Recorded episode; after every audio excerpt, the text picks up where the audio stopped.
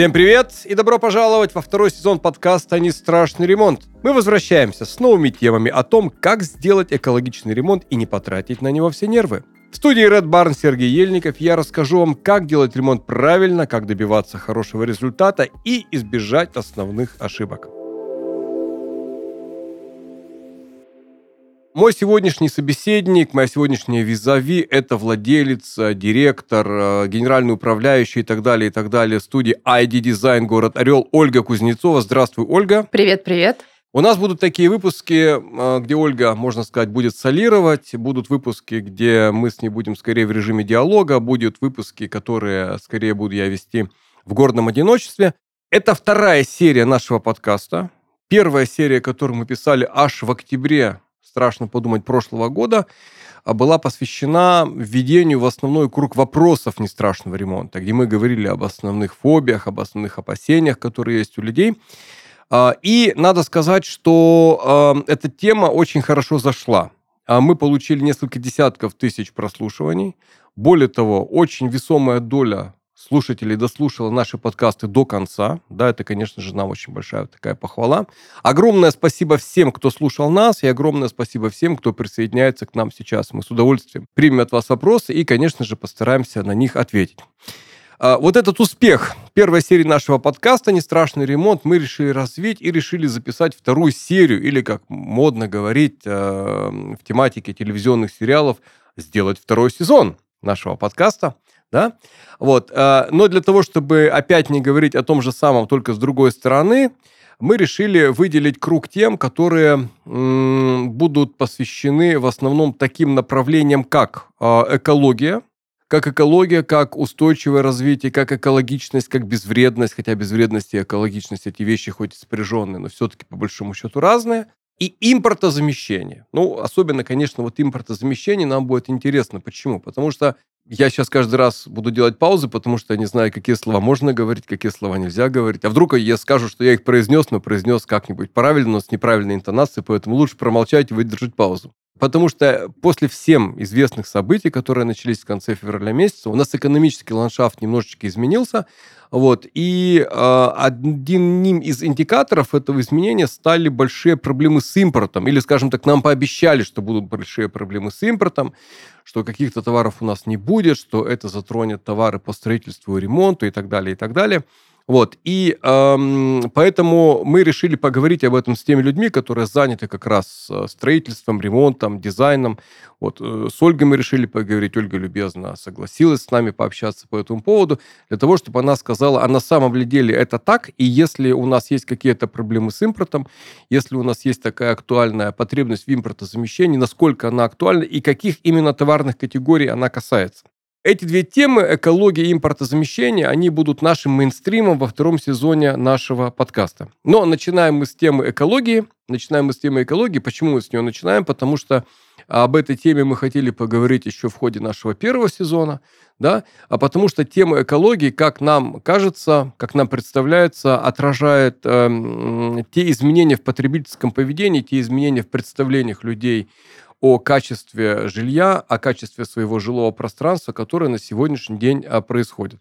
Вот, то есть экология это не что-то, что существует в какой-то вот абстрактной политической повестке, это не только Грета Тунберг, которая там говорит какие-то страшные вещи, повергая в ужас весь истеблишмент, да, это и конкретные новые ориентиры э, людей, которые обустраивают свои помещения. Вот, Ольга, скажи, пожалуйста, как практикующий дизайнер, если мы говорим об экологии, э, можно ли сказать, что люди стали больше внимания уделять экологической тематике при э, оформлении своего пространства, при заказе, при выборе материалов. Или это фигня, или это все придумал, и на самом деле никакого экологического спроса в России на эту тему нет. Нет, есть однозначно, и очень многие стали уделять этому внимание, но давай еще уточним, что экологичность это не всегда натуральность. Экологичность э, очень стала актуальной, потому что, во-первых, очень стало много аллергиков. Так, э, слушай, давай тогда мы э, уточним. Вот э, с твоей точки, э, с, с точки зрения твоей, как дизайнера, с точки зрения твоей, как человека, который делает непосредственно проекты помещений, в которых будут жить и работать люди.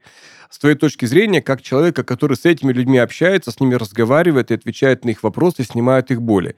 Вот что ты и твои заказчики чаще всего понимают под этим словом экологичность? Вот что такое, э, что такое экологичный проект и почему это для них важно? А все по-разному понимают. Некоторые понимают... Ну, срез эколог... какой-то, давай ну, сделаем. Давай так, смотри. Есть категория людей, которые под экологичностью понимают только психосоматическое воздействие самого интерьера и картинки. Какое воздействие? Психосоматическое. Это как?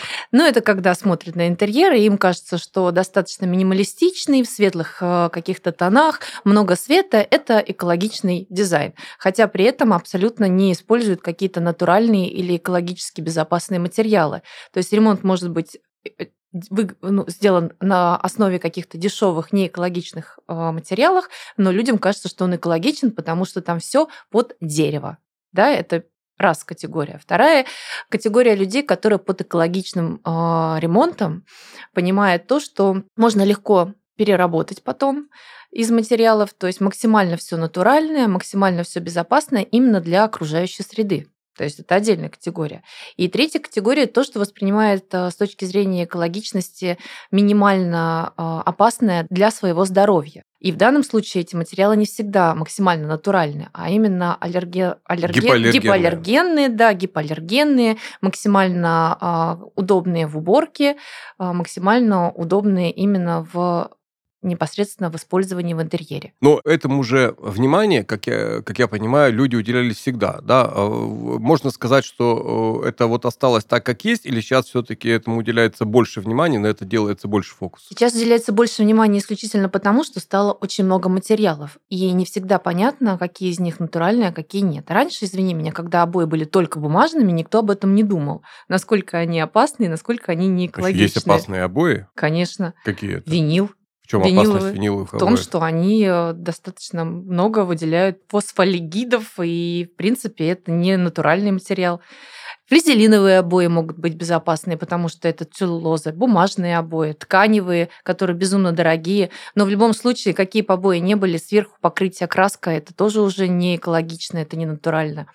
Поэтому тут палка о двух концах. И сегодня, когда много материалов, они не могут э, быть э, максимально экологичны, хотя бы потому, что даже если брать напольное покрытие из дерева, оно все равно крепится-то на клей, а клей в любом случае это не экологический материал. Ну, понятно. Я думаю, что если говорить более подробно о материалах, э, этому у нас будет посвящен второй выпуск. Да? В первом мы говорим более подробно, или, скажем так, в более общем виде вот об экологии жилья, квартиры или дома как таковых, без относительно проекции на конкретные материалы материальные носители. Я в целом с тобой согласен, хотя вот не надо только в меня сейчас кидаться, да, и так на меня смотреть тоже не надо. Вот, потому что на самом деле у понятия экологичность, у него есть э, эм, у него есть, скажем так, не только, уж простите меня, не только вот э, обывательски профессиональное толкование, вот, э, но и есть еще толкование вот такое общепризнанно научное, назовем это так. Я бы хотел чуть-чуть рассказать как раз об этом, для того, чтобы мы понимали, о каком аспекте экологичности каждый раз идет речь, когда мы это слово называем.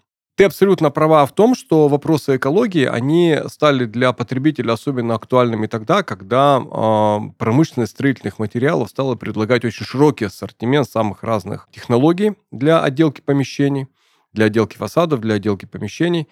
И э, когда химическая промышленность, в том числе промышленность искусственных материалов, синтетических материалов, очень серьезно увеличила свой, свой ассортимент, да, это все появилось сравнительно недавно. Вот, если мы говорим об экологичности, то здесь есть несколько аспектов. Значит, первое, бытовое понимание экологичности, которое ты упомянула, и где я могу целиком и полностью с тобой э, согласиться, это э, безопасность материала. То есть люди, многие ставят знак равенства – если не тождество, между безопасностью материала и его экологичностью. Например, они говорят, у меня деревянный дом, дерево – это то, что ничего не выделяет в окружающую среду, соответственно, я не дышу никакими парами, нет никаких там флазелиновых, там каких еще обоев? Виниловых. Нет виниловых обоев, нет флазелиновых обоев, вокруг меня чистая там абсолютно деревяшка, поэтому это ничего из меня не выделяет, и поэтому я дышу этим, и мне ничего не грозит. Или, например, там стены моего дома покрашены какой-то краской, в которой нет чего-нибудь ядовитого. Я не знаю, бывает ли в красках чего-нибудь ядовитое. Вот, видишь, оказывается, бывает. А у меня все это покрашено в нормальный такой кошерный цвет, и поэтому мне ничего не грозит. Или, например, если мы говорим об окнах, очень часто такой вот встречающий стереотип, когда люди говорят, у меня окна деревянные, Они экологичные, в отличие от пластиковых, вот, потому что дерево ничего не выделяет в окружающую среду. То есть первое, первый признак такой э, действительной или мнимой экологичности, да, это то, что связано с безопасностью. Это первая история. А вторая история, а, о которой часто а, забываем, о которой, которая часто остается за бортом, это история, связанная с энергией, которая тратится для того, чтобы произвести какой-то материал. То есть существует такой термин, который называется устойчивое развитие. Что такое устойчивое развитие? Устойчивое развитие – это такой тип экономического хозяйствования, такой тип экономической модели, когда, видите, мы чуть отвлекаемся от таких сугубо вот ремонтных вещей, ну, потому что, грубо говоря, в ремонте, как в экономической деятельности, как в капле воды, вот отражается весь океан, также и вот в ремонте или в дизайне отражается все богатство спектра а, экономической деятельности человека. Поэтому мы не вынуждены говорить о таких сугубо экономических вещах в достаточно широком масштабе. Вот, эм, э, устойчивое развитие – это такое развитие, когда вот наш актуальный срез поколенческий, да, он тратит не так много энергии, он не живет за счет следующего поколения. То есть, грубо говоря, у человечества есть там 100 условных единиц ресурсов, и мы вот поддерживаем наши потребности, мы тратим столько ресурсов, сколько природа возобновляет. Вот. А если мы с каждым разом тратим все больше, тогда следующему поколению остается все меньше меньше лесов, меньше воздуха, меньше воды и так далее, и так далее. Так вот, устойчивое развитие, это история, которая появилась где-то в 60-х годах прошлого века, как принцип, да, она вот как раз и предполагает, что мы тратим на экологию, а, мы тратим для защиты окружающей среды, на, на потребление окружающей среды не так много. Мы а, оставляем что-то грядущим поколениям. Мы не живем и не жируем за их, а, за их счет.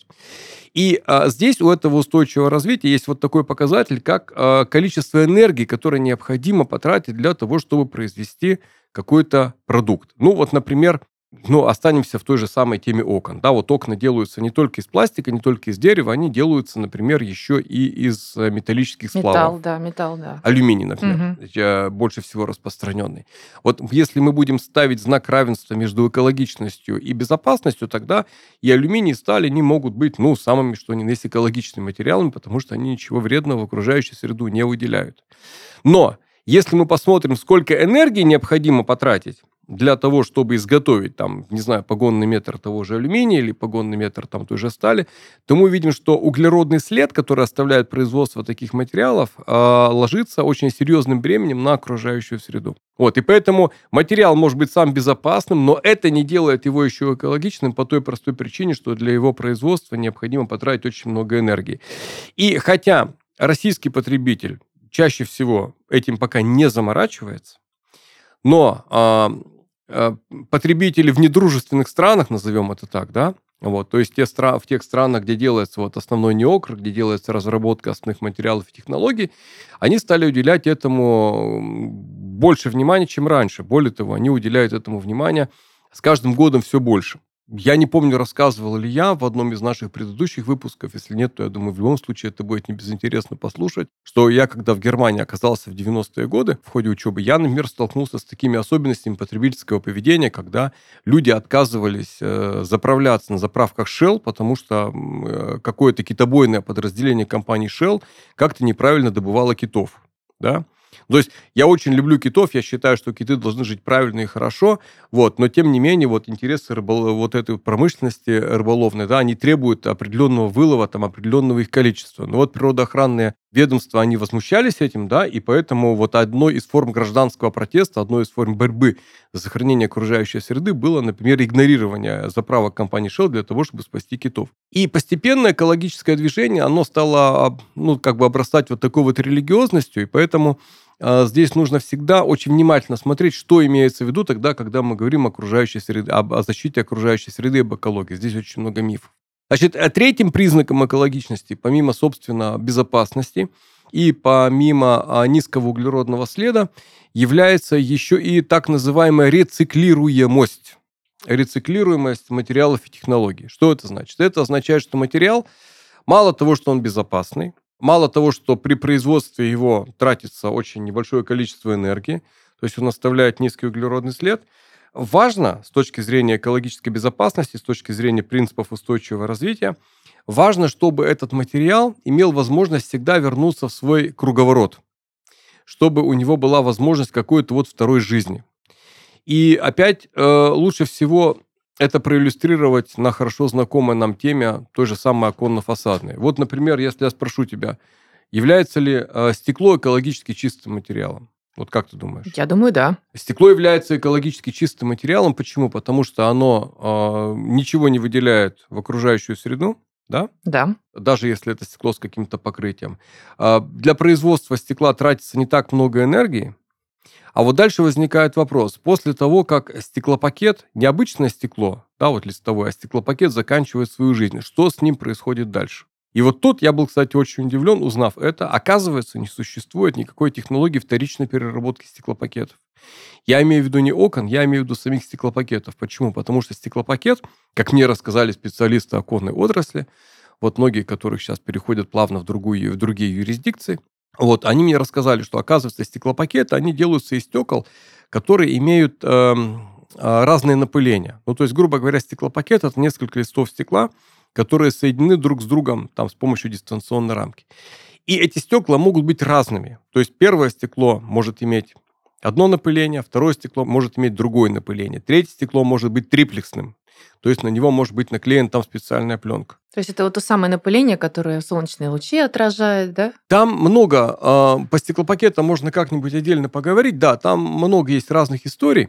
Там есть эм, функции, например, э, изменения цвета, да, изменения прозрачности. Но самое распространенное вот в мультифункциональном стекле, в мультифункциональном стеклопакете, это такие свойства, которые препятствуют э, уходу тепла а в холодное время года, да, тепло остается в помещении у нас.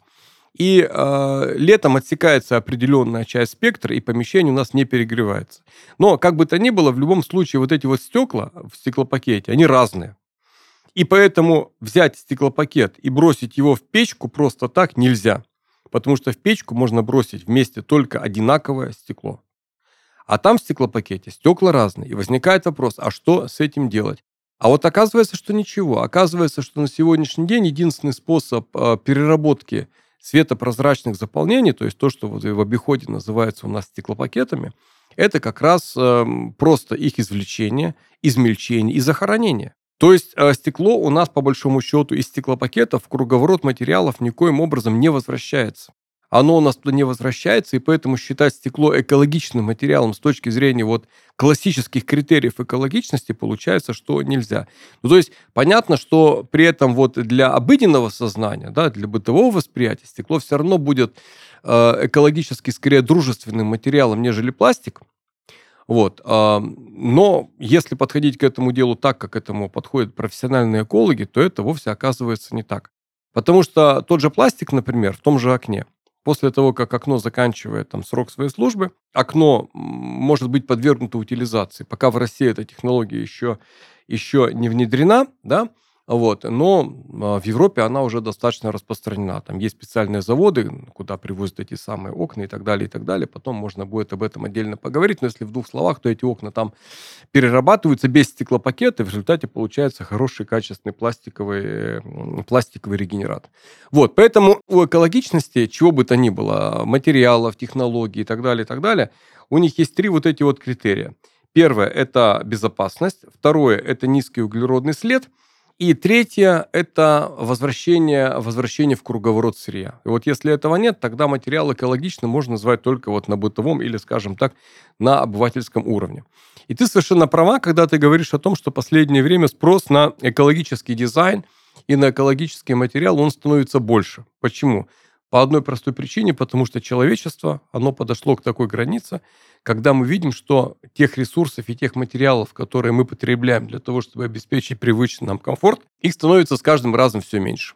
Их от года в год становится все меньше, и более того, отходов от нас становится, э, становится все время больше, год от года. И Здесь, конечно, долг каждого из нас относиться к этому делу ответственно, но есть один аспект, о котором вот я не могу не сказать, тогда, когда мы говорим об экологии жилья, об экологии ремонта, об экологии дизайна, об экологическом аспекте выбора строительных материалов.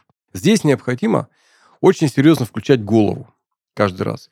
Почему? Потому что э, экология стала использоваться многими производителями разных материалов и технологий исключительно как определенный инструмент такой маркетинговой отстройки от своих конкурентов. И если вы видите на э, каких-нибудь обоях или на кафельной плитке или на каком-то еще материале какой-нибудь там зеленый листочек, вот, и надпись о том, что это прошло экологическую сертификацию, является каким-то дружественным материалом, то это на самом деле э, далеко не всегда так, потому что существует множество сертифицирующих, в кавычках, организаций, которые там за небольшие деньги вам этот листочек нарисуют где угодно, да, вот. А самое главное, необходимо помнить, что э, экологичность это всегда комплекс критериев. Я до сих пор помню одну историю, которая со мной в той же самой Германии произошла. Я не знаю, не хочу повторяться, может быть, мы уже как-то об этом говорили, но она такая хорошая, эта история, что я очень люблю ее рассказывать. Вот. Я был таким невоспитанным русским студентом тогда, да, которого немецкие коллеги наставляли на путь истины, учили там пользоваться кредитной картой, вот правильно пользоваться телефоном, автоматом карточным и так далее, и так далее. Короче, включали меня всячески вот в процесс такого вот оккультуривания западной цивилизации. Вот многие вещи казались мне странными. Вот. И когда э, моя очередь в общежитии была дежурить, я купил пачку стирального порошка, мне поставили на вид и сказали, что такой стиральный порошок покупать ни в коем случае не надо. В чем же дело, спросил я. Что же плохого в этом стиральном порошке, который я купил в магазине Альди за какие-то вменяемые деньги? Мне сказали, что сам порошок, ничего страшного здесь нет. Вот. Но на самом деле проблема не в порошке, а в упаковке этого порошка. Да, потому что он был упакован в коробку из ламинированного картона. А ламинированный картон это что? Это химия, это зло, это какая-то полимерная пленка, и потом это все идет на помойку и загрязняет окружающую среду. В общем, страшное дело. Но что же делать, сказал я, ведь нам нужно стирать как-то вещи, нам нужно где-то брать стиральный порошок для нашей машины или моющее средство, как с этим быть? Нет проблем, сказала мне моя соседка Сабина и обещала показать мне экологически правильный магазин, где продается правильный порошок. Вот, она посадила меня на свою машину, мы с ней проехали там через весь Бохум, вот, и э, в Бохуме мы увидели такой большой магазин, который назывался Биоладен, как сейчас помню. Вот, и в этом магазине а, там было много всего, я об этом расскажу потом отдельно, но в центре вот этого магазина стояла такая большая железная бочка, ржавая, да, вот, и к этой железной бочке была очередь. Была очередь из такой специфической публики, там, бородатые юнцы, э, девушки, скрашенные в розовый, в розовый цвет волосами э, и, и так далее, да. И они все, значит, с благоговейным чувством подходили к этой железной бочке и наполняли, э, наполняли какие-то вот канистры моющим средством из нее. Вот, и тут до меня дошло, значит, что вот э, смысл, почему вы сюда приехали, потому что а, потому что на самом деле а, вот я купил а, стиральный порошок в пачке, и эта пачка загрязняет окружающую среду, а здесь люди пользуются многоразовой тарой и тем самым вносят свой вклад в защиту окружающей среды.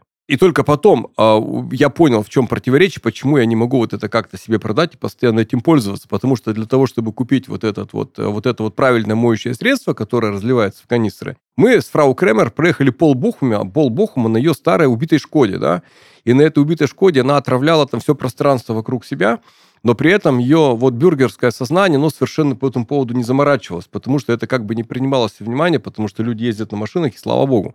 Вот. А вот когда она, вот в тот момент, когда она нажимала на рычаг на этой железной бочке, да, вот, ее гражданское и экологическое сознание успокаивалось, потому что она тем самым как бы приносила сакральную жертву, собирая в, свой, собирая в свою тару вот этот вот кошерный стиральный порошок. А потом я посмотрел на ассортимент этого магазина и понял, что, в принципе, вот все, все его содержание, да, все рассчитанное на такую экологическую продвинутую публику, это было не что иное, как маркетинговые продукты, ну, просто кто-то для того, чтобы э, лучше продать свой продукт, э, лепит туда фотографию какой-нибудь там голой женщины, там, ну или не голой, там красивой женщины, да, или мужчины, неважно, да, вот, и тем самым выделяется из общей массы. А кто-то берет и пишет, что какао-бобы или кофе, который продается в его магазине, это не просто кофе, да, он собран на плантациях, где люди получают справедливую зарплату, например. Или э, майки хлопчатобумажные, которые в этом магазине продаются, они отбелены какой-нибудь там хитрой технологией, которая не допускает использования хлора или какого-нибудь другого материала и так далее. В общем, э, или э, деньги, которые собраны от э, продажи вот этой группы товаров, они идут на поддержку каких-нибудь социальных проектов или чего-нибудь еще. Может быть, оно так и есть на самом деле, я не знаю.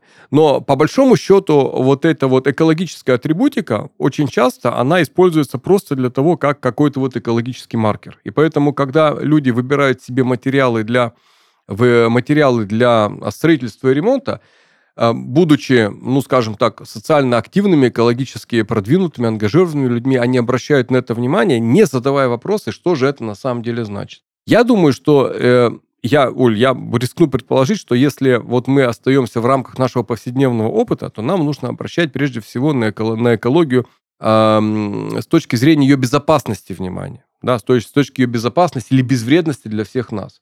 То есть если мы это делаем, если мы делаем, выбираем какой-то материал, который действительно не оказывает на нас вредного воздействия, то мы ну, получаем вот такой вот результат, который мы можем проконтролировать, который мы можем проверить. А проверить, например, там, наличие углеродного следа в каком-то материале, ну, это не представляется возможным. Не, ну, подожди, да. есть же еще тоже сертификаты экологичности, да, вот значок Е они... никто не отменял. Конечно, есть. Когда люди покупают материалы, неважно, какие керамическую плитку там или, не знаю, обои, мало кто усложняет и спрашивает сертификат качества у продавца или того же самого, я не знаю, производителя. Однако маркировки есть, они существуют Е, Е0, Е1, Е2. То есть Е0 это идеально. А что за маркировки? Расскажи, насколько можно доверять? Е, можно, это конкретно а, маркировка сертификата сертифицированные по поводу экологичного материала. То есть то, что Е0 это идеально, Е1 допустимо, Е2 уже как бы для интерьера, для внутреннего пространства нежелательно, прям сильно нежелательно. Потому что очень многие дешевые материалы, они как раз-таки обладают маркировкой Е2, что не очень хорошо для качества жизни. Слушай, а вот в связи с тем, что сейчас, э, как нам говорят, количество э, импортных товаров сертифицированных таким образом, оно будет сокращаться и снижаться, есть ли эм, опасность, есть ли вероятность риска того, что процент, доля экологически небезопасных, небезупречных материалов у нас на прилавках будет увеличиваться? Или, скажем так, приходилось ли тебе с этим сталкиваться?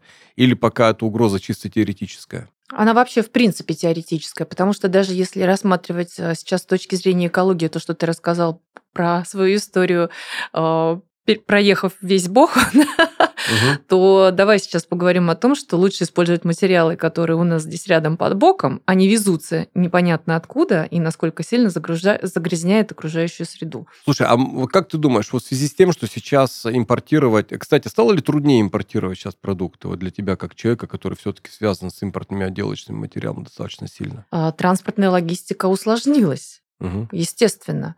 Но тут надо понимать целесообразности, потому что даже если привести элементарный пример, да, китайское производство, которое э, сейчас может э, дать фору очень многим западноевропейским материалам, но к нам стали привозить меньше качественных китайских материалов, потому что они по ценообразованию э, не очень выгодны именно на российском рынке. Угу. Ну, понятно. Ну, мы с тобой по импортозамещению и по тому, как логистика влияет сейчас на ассортимент товаров строительства ремонта еще поговорим. Я бы хотел сейчас сделать такое, такое закругление к той теме, которая у нас заявлена изначально на этот выпуск. Мы говорим еще раз о теме экологии жилья, квартиры или дома, о том, что такое экология жилья и а почему тема экологии становится актуальной. Значит, если кратко подводить итоги, у нас получается следующее. Экологичный дом – это дом, который сочетает в себе несколько параметров. Значит, первый параметр, самый главный, самый важный и самый, на мой взгляд, проверяемый существенно, это параметр безопасности. То есть экологичность в этом смысле, она синонимична безопасности, то есть отсутствию или, скажем так, разумно-минимальному вредному воздействию на тех людей, которые живут или работают в этом помещении. Это первое. Второй аспект экологии жилья, экологии квартиры – это углеродный след, который присутствует при производстве материалов, используемых при строительстве, при строительстве этого дома или при его отделке. Да? И третье – это рециклируемость тех материалов.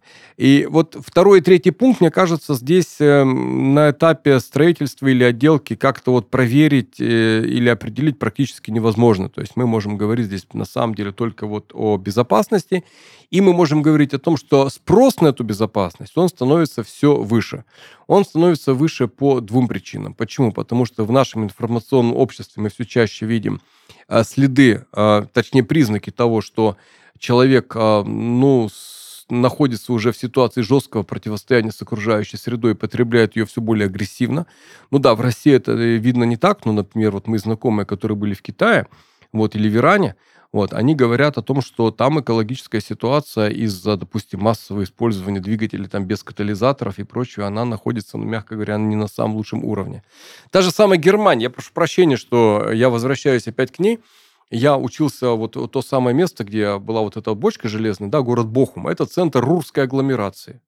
Рурская агломерация, это в свое время была такая, ну вот как бы вот Кемерово, Новокузнецк, да, это большие угледобывающие, руднодобывающие предприятия. И моя квартирная хозяйка, вот, она в середине 90-х годов, она мне рассказывала, что были такие времена, когда ночью там нельзя было форточку открыть, потому что утром на подоконнике она обнаруживала след угольной пыли да, и эта угольная пыль становилась все больше, воздух становился все грязнее. Но, строго говоря, западная цивилизация, цивилизация вот этих самых недружественных стран, они подошли к тому пределу, когда им грозило вот реально какое-то самопогребение в мусоре. И тогда экологическая проблематика, строго говоря, обострилась, и они начали э, уделять этому много внимания, переводить производство, допустим, металла там, на производство в электропечах, релацировать его в какие-то другие страны, переходить на щадящие технологии обработки и так далее, и так далее. И поэтому вот эта вот логика, логика промышленного производства, она приводит к тому, что человек, да, он включает в себе вот какую-то вот, э, какой-то режим самоограничения для того, чтобы просто, ну, не самому выжить, да, а для того, чтобы дать возможность выжить еще и будущим поколениям. И понятно, что э, в настоящей ситуации, вот в нашей ситуации, пока что еще большинство потребителей не уделяют этому должного внимания. То есть для большинства из нас экология, защита окружающей среды, защита водоемов, леса вот, и так далее еще не стала каким-то вот мощным экологическим драйвером поведенческим. То есть выбирая из двух а, технологий, которые примерно более или менее сопоставимы по своим потребительским свойствам, но одной из которых будет э, дешевле, с большей вероятностью, конечно, а, наш потребитель выберет более дешевый вариант, даже если этот э, дорогой вариант будет, будет обладать какой-то там впечатляющей, ценностной вот, экологической, экологической атрибутикой. Но я думаю, что это на самом деле вопрос времени, и я думаю, что тогда, когда вот экономика после всех вот потрясений, которые сейчас происходят, войдет в более или менее в нормальную колею, нам всем будет понятно, что мы э, не являемся какими-то гостями на нашей планете, не являемся гостями в нашем родном доме, и наш долг заключается в том, чтобы максимально бережно относиться к тем ресурсам, которые есть вокруг нас, и чтобы все те технологии, которые формируют наш дом, они тоже были максимально ресурсосберегающими, энергосберегающими и сберегающими окружающий нас мир, то есть экологичными. И уже вот эти вот первые ростки экологического интереса, они в потребительском поведении у нас прослеживаются. И вот я не знаю как, но вот среди моих друзей и знакомых очень но не очень много, да, но все больше становится тех, кто при э, ремонтах, при заказе дизайн-проектов обращает внимание на то, чтобы э, эти дома были энергоэффективными, чтобы они тратили меньше энергии, чтобы они тратили, брали меньше газа на отопление, чтобы, может быть, э, система вентиляции в них была организована таким образом, чтобы тратить на их очистку кондиционеров не меньше электричества и так далее, и так далее, и так далее. То есть сказать, что это вот такой прям тренд-тренд пока нельзя, вот, но все-таки вот эти ростки, они пробивают себе дорогу. Это не просто. Тема экологии очень сильно, я сказал, идеологически эксплуатируется. Вокруг нее много разного рода спекуляций. Э, многие, ну, многие люди ставят экологические штампы на каких-то товарах и технологиях вместо того, чтобы разобраться в том, насколько та или иная технология действительно экологически вредна. Вот еще один пример, тоже, на мой взгляд, достаточно, достаточно показательный. Вот если я тебя спрошу, вот как ты считаешь, что более экологически э, хорошо. А тетрапак или стеклянная бутылка? Тетрапарк. Более экологически выгоден, более экологически дружествен. Да. А почему? Переработается. Вот э, ты продвинутый человек, сразу видно, что ты, что называется, в теме. Но 9 из 10 человек, если их поставить перед альтернативой и сказать, вот вы выбираете стеклянную бутылку или тетрапак, они скажут, конечно, стеклянная бутылка, да? Я тоже это испытал в свое время, потому что когда вот э, я жил в э, когда я жил в общежитии, правда, уже в другом городе, да, меня один из преподавателей спросил, как я устроился там, как все ли у меня хорошо, и спросил, где я делаю покупки. Я назвал ему там марку магазинов, где я покупал себе продукты. Он э, сукоризно покачал головой и сказал, что в этом магазине вообще продукты покупать не очень хорошо. Вот. Я ужаснулся и сказал, неужели они там слишком дорогие? Он говорит, нет, они там нормально, по цене все хорошо, но обратите внимание, сказал он, там нет молока в стеклянных бутылках. Я не понял, в чем криминал и почему молоко в стеклянных бутылках это, это, это хорошо, и почему молоко в стеклянных бутылках это вот как бы знак хорошего тона и хорошего вкуса. Он мне объяснил, что оказывается, вот если ты берешь тетрапак, потом это выбрасывается, а стеклянную бутылку ее помыли и потом вернули на полку. То есть она используется много раз, а не один раз, как у тетрапаковская упаковка. И только потом, когда у нас зашла как-то речь, мы нашли материалы исследования, в котором сравнивались просто энергозатраты, да, сколько нужно потратить энергии на то, чтобы переработать тетрапак, и сколько нужно потратить энергии для того, чтобы вымыть стеклянную бутылку из-под молока и вернуть ее в технологический цикл. И вот оказывается, что вот эта энергия тратится там в разы больше. То есть, несмотря на то, что вроде это тетрапак, это пластик, это страшно, это все на помойку выкидывается, на самом деле это не так. Если есть, если есть какая-то вот технология переработки отходов, то на самом деле э, тетрапак и другие формы такой упаковки, как пюрпак и многие другие, они оказываются более экологически дружественными, чем привычные нам стеклянные бутылки. И поэтому, когда мы говорим об обустройстве а, дома, о его планировке, о том, как нам делать ремонт. Понятно, что мы обращаем внимание на экологию строительных материалов, о чем мы будем говорить в наших следующих выпусках. Тренд на лицо. Мы хотим, чтобы наше жилое пространство, его обустройство, оно было более экологически дружественным, чтобы оно было менее ресурсоемким, чтобы мы меньше платили денег и, меньше нанос... и наносили меньший ущерб окружающей среде. Как именно это делать, какие материалы выбирать, об этом мы будем говорить в следующих выпусках, пока мы только зафиксируем для себя факт того, что эта проблема приобретает актуальность по нарастающей, что и все большему количеству людей эта тема интересна. В большей степени она, конечно, актуальна для промышленных, промышленных западных стран, в меньшей степени для нас, нам пока не, не до того, так скажем, да. Но рано или поздно этот момент все равно будет пробивать себе дорогу. Ольга, большое спасибо за твои комментарии. Мне было очень Приятно встретиться с тобой на нашем стартовом выпуске второго сезона подкаста «Не страшный ремонт». Спрашивайте нас о всех вопросах, которые касаются ремонта. Вместе будем делать наш мир красивее, интереснее, безопаснее, экологически дружественнее и просто более комфортным и приятным для жизни. С вами был, была, был подкаст «Не страшный ремонт» Сергей Ельников и Ольга Кузнецова, ID-студия «Город Орел». Спасибо.